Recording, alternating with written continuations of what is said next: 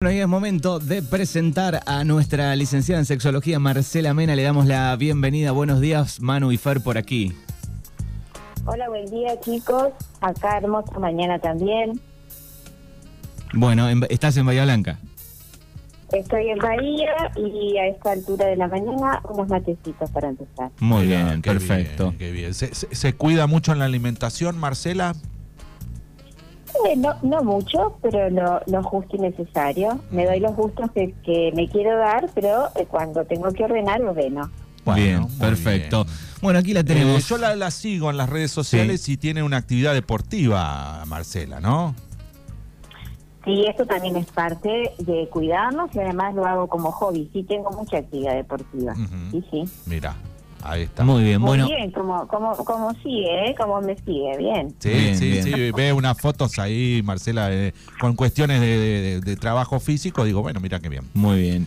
Bueno, hoy tenemos algunas frases, vamos a estar tirando algunas frases, Matador. algunas que son reales, otras que son mito y que Marcela, por supuesto, eh, va a ir este, hablando sobre el tema. Eh, y, y tenemos varias para, para el día de hoy, no sé si van a entrar todas, pero este, podemos ir charlando con algunas, ¿sí, Fer? Comienzo con una. Bueno, Soy el encargado de darle placer a mi pareja.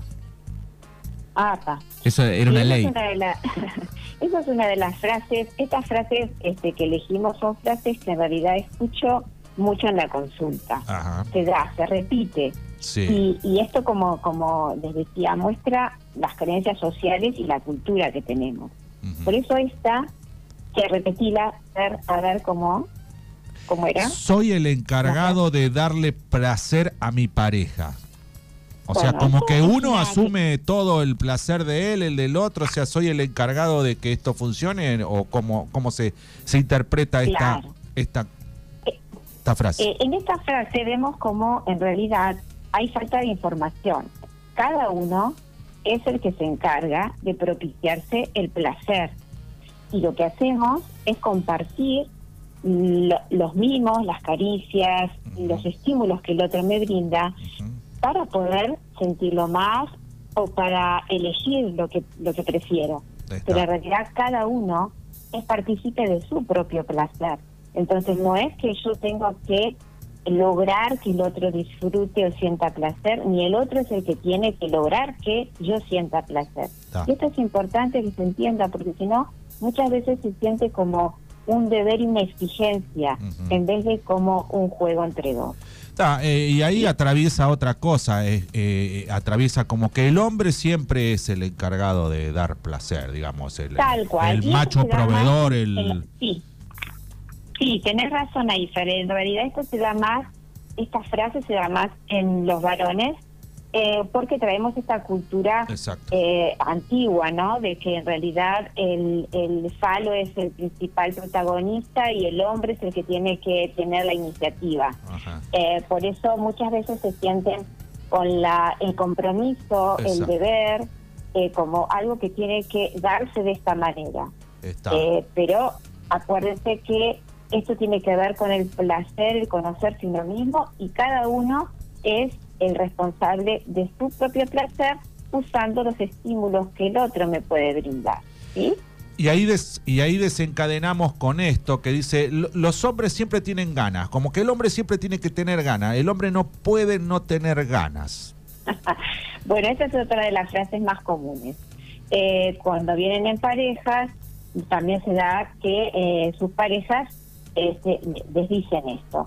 Eh, a ver, se da que hay muchos hombres que tienen ganas y además muchas ganas.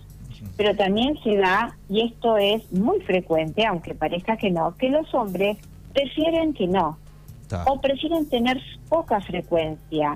Eh, y, y esto se da eh, eh, en muchas parejas. No es un problema siempre y cuando las partes acuerden eh, que esto es lo que quieren o es lo funcional. Pero no es que sí o sí los hombres siempre tienen ganas, como si fuera una ley y Exacto, lo es generalizamos como- para que se dé. Como un ¿Eh? Los hombres mandato. eh. también, claro, los hombres también pueden estar cansados, estresados, enojados, desganados, desmotivados y también generan una baja en su líbido y en sus ganas de. Así que esto no es verdad del todo. Es verdad que se da con frecuencia que tengan ganas, pero hay muchísima, muchísimo porcentaje de varones que también les pasa que a veces no tienen ganas. Ahora, ¿Eh? comparándolo No con, con las mujeres, digo, eh, en, en la balanza, según el, el motivo, la situación, digo, ¿está medio parecido o el hombre está con la flecha para arriba? Todavía se sigue mostrando, porque yo creo que tiene que ver con lo cultural. Exacto. Eh, es raro, o sea, puede pasar que un hombre no sienta ganas y no se anime a decirlo, por esto que decíamos antes, porque tiene como el título de que tiene que poder, Sí. con otra frase que por ahí eh, tienen, tienen ustedes también ahí, como que tiene que poder, tiene que, tiene que ser siempre el macho que, que tiene la iniciativa. Pero hay muchas veces que pasa que hay hombres que no dicen que no tienen ganas, porque les da temor a que crean que eh, su, su este, masculinidad baja. Pero se da una proporción bastante parecida, aunque todavía se nota más en el dicho o en el decir de los varones, que eh, son las, las, las mujeres tal vez las que no tienen tantas ganas. Pero creo que es cultural. Bien, hay, hay otra de las frases, cuanto más dure, mejor. Bueno, esto también. Esto hay, hay cuanto más dure es mejor.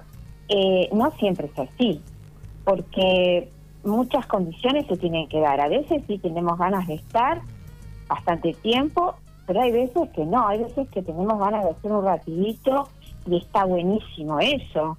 O tenemos ganas de eh, jugar un ratito y parar, y eso también está bueno. No es que tiene que durar mucho o toda la noche, porque entonces quiere decir que no fue una noche especial de sexo.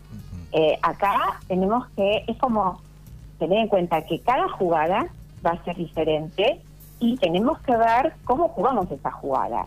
Y no tiene que ver ni con el tiempo, ni con la cantidad de veces que penetramos, ni con la cantidad de orgasmos que tenemos, sino con lo que tenemos ganas de hacer y disfrutar en ese momento. Claro, y, y también aparece ahí lo, lo físico, ¿no? Porque hay un desgaste físico también.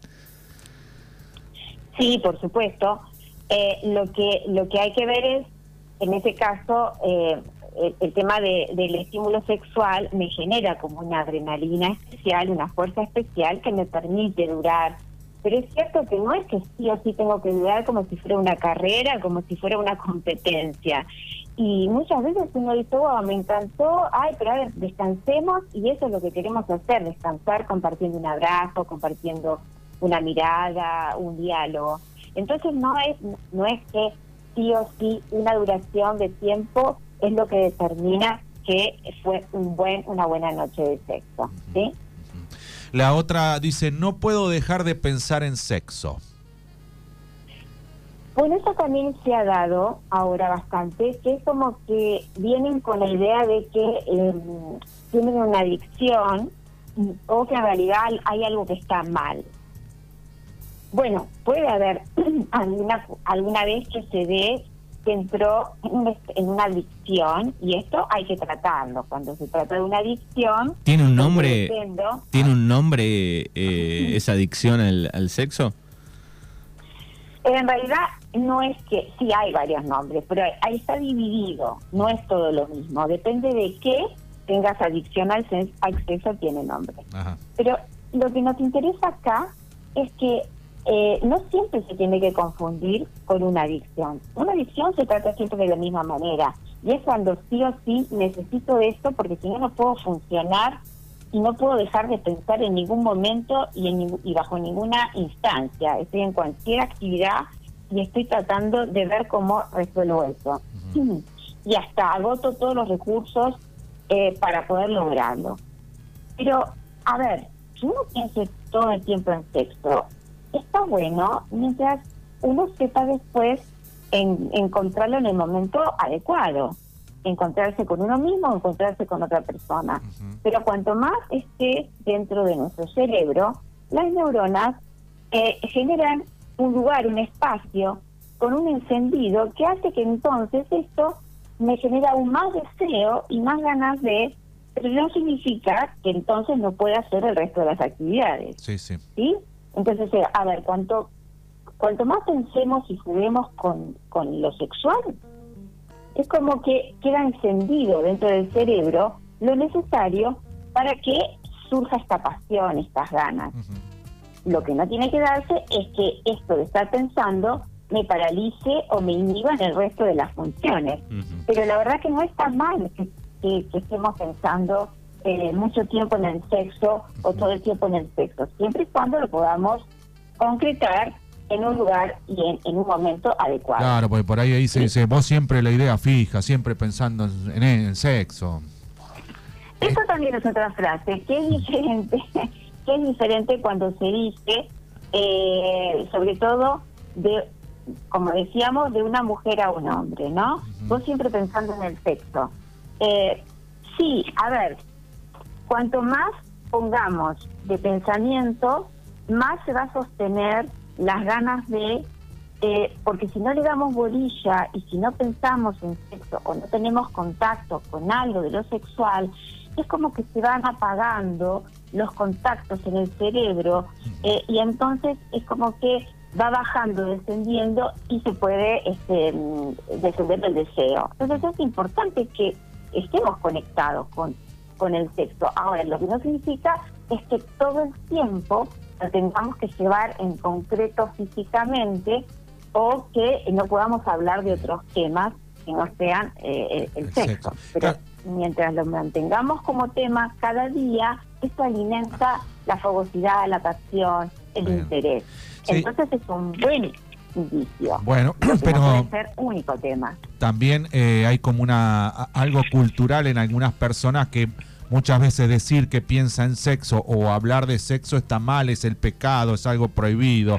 Es, este, tal cual, tal cual, también eso. También tiene que ver con nuestras creencias, también donde nosotros vemos. Tiene que ver con nuestras creencias, con nuestros, los mitos, las limitaciones. Y entonces a veces hay enojo porque es un tema que cuesta hablar. Entonces el otro quiere esto propone esto y molesta porque culturalmente o con los pensamientos y las creencias se sienten tocados. Y hasta se sienten culpables por ahí, por decir, pucha, yo hablo esto, estaré tan este desubicado. También. ¿No? También. Y, bueno, y, ahí desembocamos en decir, bueno, yo me masturbo muchas veces. ¿Es normal? ¿Es normal? ¿Ustedes qué dicen? A ver, díganme. Eh, ¿Qué piensan? Si es normal o no es normal. Eh, y en algún momento, en algún momento de la adolescencia tal vez lo pensamos, esto no es normal. Después capaz que con el tiempo uno va creciendo. Según el hormonazo que, tenga uno claro, y va cambiando. Por lo menos del lado de los hombres, nosotros podemos acotar eso, ¿no? Que eh, en algún momento de la adolescencia tal vez se te, se te cruce por la cabeza esa pregunta, ¿no? Sí, no sé. Bien. ¿Y Fernando qué dice? Y también yo creo que son eh, eh, eh, etapas y, momentos, y, pero nunca lo veo como que no es normal. No, no creo que sea normal. Para mí es normal. ¿Qué pasa? La palabra normalidad nosotros la tenemos fuera de nuestro de nuestro discurso porque no hay normal, sino hay funcional o disfuncional. pero en realidad la masturbación eh, es, un, es un acto de encontrarse con uno mismo, de estimularse, que em, está eh, esperado en todas las etapas de nuestra vida, no solamente en la adolescencia. En la adolescencia se descubre y de pronto uno empieza a jugar con uno mismo desde ese lugar, hasta que tiene la posibilidad de encontrarse con un otro. Pero en realidad la masturbación es necesaria es fundamental en todas las etapas de la vida, siendo adulto sobre todo. Y no es exclusivo, y esto es importante que lo tengan en cuenta, no es exclusivo de las personas que no están en pareja o no tienen un otro con quien encontrarse. No es exclusivo. Cuando uno está en pareja, también es parte de lo que, de lo que tenemos que eh, tener y jugar. Exacto. Ya sea uno solo o jugando con nuestra pareja. Ah. Y además la masturbación, como ya hemos hablado en otros en otros este, programas, esto hace que disminuya la posibilidad de cáncer de próstata. Está comprobado. Entonces es importante practicarla. Ah, cuando no es esperado, cuando la masturbación reemplaza el poder estar con un otro y solo recurrimos a la masturbación, ahí es donde em, estamos dentro de lo que podría llegar a ser un problema. Pero si no, la masturbación es necesaria, Es válida, es saludable y va en todos los momentos de la vida, ya sea un adulto mayor, adulto, adolescente, tanto estemos solos o en pareja. Así que a disfrutarla. En Bien. mujeres y en varones. ¿eh? Muy bien. Bien, acá Marcela Mena eh, respondiendo algunas consultas, algunas preguntas también, este, frases que, que suele escuchar eh, seguido, ¿no? Sí. Tengo que rendir bien en la cama. Ajá.